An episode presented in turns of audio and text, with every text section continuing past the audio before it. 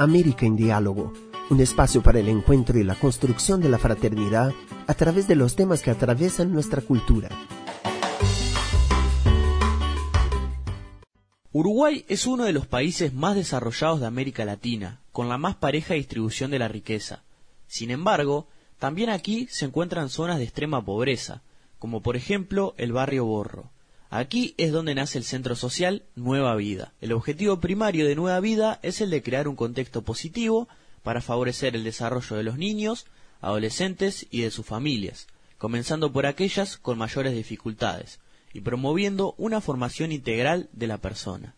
El Centro Nueva Vida es una realidad social en el barrio, con una estructura bien articulada donde trabajan casi 40 personas y cuyo valor educativo es reconocido también por las autoridades locales. A modo de introducción, tanto histórica como contextual, escucharemos un extracto de una entrevista a Raúl Gamarra, presidente de Codeso, la cual es la asociación civil que está detrás de esta iniciativa. Yo soy presidente de una ONG Comunión para el Desarrollo Social, Codeso, que fue creada hace más de 25 años para intentar dar respuesta positiva al mal de la pobreza de nuestro Uruguay. Era como una respuesta al gran impulso que sentíamos en trabajar por los hermanos de nuestra ciudad que durante los últimos 20 años del siglo pasado estaban inmersos en cinturones de pobreza que rodean nuestra ciudad. Esta situación se generó debido a diferentes causas. El éxodo de los medios rurales a la ciudad, Montevideo tiene más de la mitad de la población de todo el país, el cierre de las grandes fábricas y frigoríficos,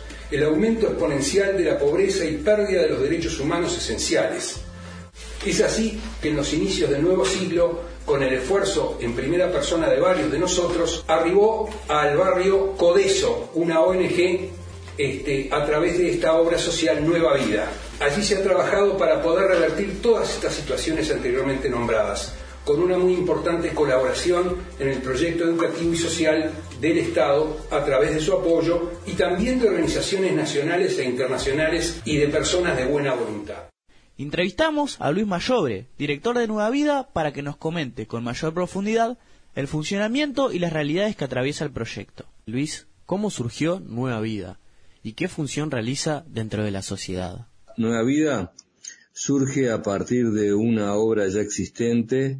llevada adelante por una religiosa, la hermana Eva, que comenzó a trabajar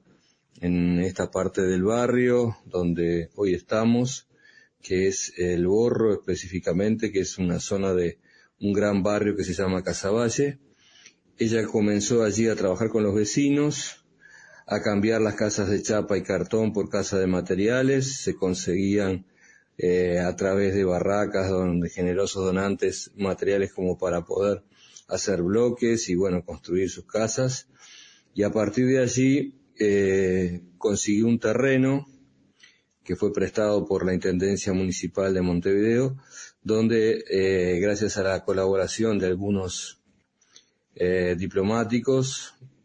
una asociación que se llamaba Oración y Acción, logra armar tres grandes, dos grandes galpones en los cuales cocinaba y daba de comer a la gente del barrio, que se juntaban alrededor de unas 100, 150 personas. Eh, actualmente, Nueva Vida se ha transformado en un centro de educación no formal que tiene convenios con el Estado y tiene la función dentro de la sociedad de realizar lo que el Estado no puede eh, llegar y por eso el Estado uruguayo hace convenios con las asociaciones civiles para poder llevar adelante eh, atención específicamente a las familias en la etapa de la niñez y la adolescencia, eh, cubriéndole desde el aspecto educativo a sanitario y alimenticio a través del trabajo de organizaciones como la nuestra, donde hoy tenemos tres proyectos, eh, un CAIF que atiende a los niños de 0 a 3 años, un club de niños que abarca de 4 a 11 años y un centro juvenil de 12 hasta los 18 años. ¿Qué valores se transmiten dentro de Nueva Vida?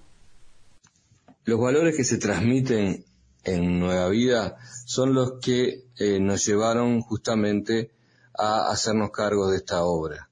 Eh, de alguna forma, con el tiempo, eh, la religiosa ya no podía sostener esta obra y bueno, desde el arzobispado se nos solicitó la ayuda para poder colaborar con la hermana y en algún momento hacernos cargo de, esta obra. Y bueno, de esta forma es que a través del espíritu generado por el movimiento de los focolares,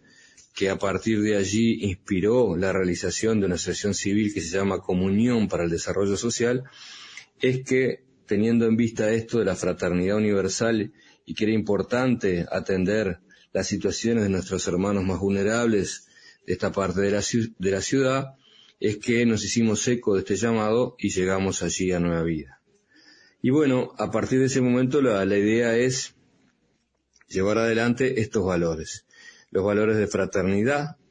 de igualdad de derechos, de solidaridad, de construcción de ciudadanía, de aporte a la sociedad en cuanto a vincular a muchas de estas personas que viven en el barrio y que normalmente no están o no estaban vinculadas al resto de la sociedad, no sabían hacer trámites, algunos no tenían ni siquiera la cédula de identidad, que es lo que nosotros tenemos aquí como identificación,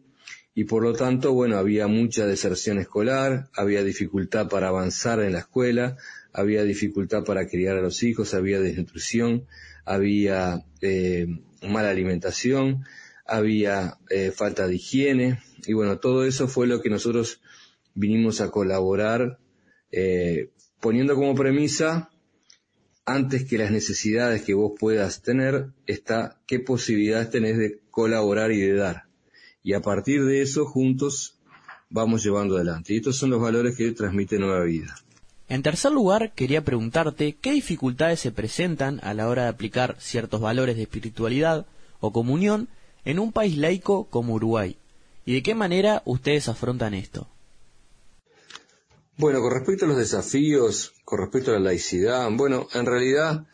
eh, una gran virtud que nos ha transmitido el movimiento de los focolares es que justamente la idea es hablar poco y hacer, hacer mucho, y mostrar con el ejemplo con nuestros hechos eh, lo que queremos transmitir. Por lo tanto, la fraternidad, el amor hacia el hermano, se transmite en forma concreta, no tanto con palabras. Por eso no hemos tenido casi ninguna dificultad. Eh, nuestro Estado uruguayo, por más que es laico, es cierto, eh, convenia con muchas organizaciones para llevar adelante este tipo de trabajo con organizaciones que son justamente muchas de ellas confesionales.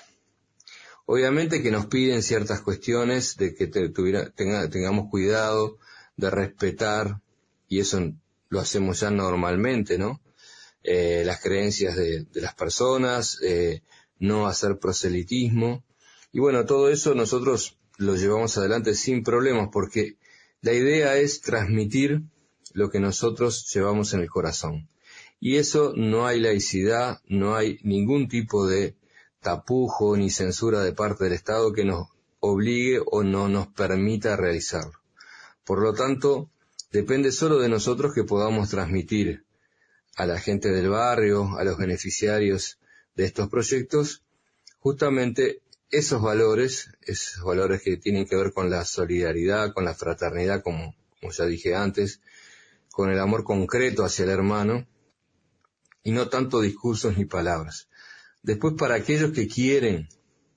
eh, conocer más y saber cuál es el espíritu que nos mueve y por qué de alguna manera somos como, como somos y, y la forma del trato y, el espíritu que, que, se respira y que, y que se siente en la institución, porque mucha gente que viene lo valora así, dice, bueno, acá hay algo raro, acá no sabemos qué es, pero se siente una armonía, una paz, hay una belleza, hay un cuidado de, de las cosas, hay una limpieza, hay, hay un trato muy adecuado con, hacia la población. Bueno, todo eso tiene que ver con el espíritu que nos anima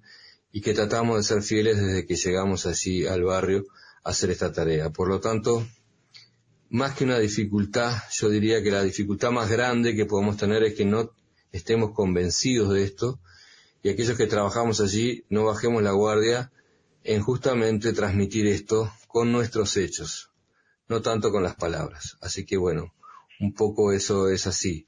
Y es cierto que depende del gobierno de turno, este, hay gente que eh, se pone más nerviosa y más difícil. Por último, y para culminar esta entrevista, quería preguntarte, ¿qué objetivos o proyectos tienen de cara a corto o largo plazo? En general, no, no hemos tenido dificultades porque saben el trabajo serio que hacemos, saben lo que nosotros nos jugamos allí día a día, muchas veces bajo situaciones bastante complicadas, muchas veces amenazados por la violencia del barrio, por tiroteos, por lucha de bandas. Por lo tanto, eh, somos un centro de referencia y nos tienen mucho respeto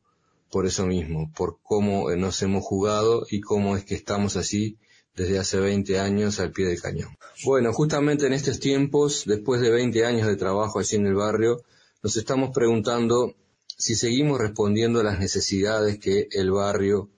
eh, por el cual hemos venido a trabajar, las necesidades que en un principio tenían y que de a poco nosotros también nos hemos ido transformando a través del centro educativo en algo más que esa colaboración o ese salir juntos adelante. Por lo tanto, estamos justamente en un periodo que podría llamarse de bisagra, que estamos tratando de pensar, bueno, si realmente estamos haciendo lo que por lo cual llegamos allí al barrio, si estamos siendo efectivos y si estamos siendo un aporte para el barrio. Y un poco mi sueño, y un poco quizás también estoy tratando de que la asociación también lo asuma así, es que poco a poco podamos transmitir y traspasar la gestión del centro a los propios integrantes del barrio, ayudándolos a convertirse justamente en agentes comunitarios que a su vez puedan formar parte de la asociación y después la puedan llevar adelante. Y de alguna forma que sean ellos los que gestionen el día de mañana este, estos tres centros como parte de la evolución natural que tendría que ser que una vez que nosotros vinimos a aportar y ayudar y de alguna forma no tanto ayudar sino que cogestionar con, con, con la población y ver cómo podíamos salir adelante juntos, bueno, eso es realmente cumplirlo, es decir, transmitirles, traspasarle a ellos de alguna forma la gestión y el futuro de este centro para que realmente sean ellos los que puedan decirnos y puedan decirle a la sociedad uruguaya para dónde va a ir Nueva Vida. Así que bueno, estamos en este gran desafío que no es fácil, pero que de alguna forma nos hemos comprometido a llevarlo adelante en este tiempo y como corolario también de estos 20 años de trabajo que ya tenemos allí. Así que bueno, este es un poco el proyecto a corto, a mediano y a largo plazo. América en Diálogo es una producción de Ciudad Nueva Latinoamericana y Caribeña. Muchas gracias y hasta la próxima.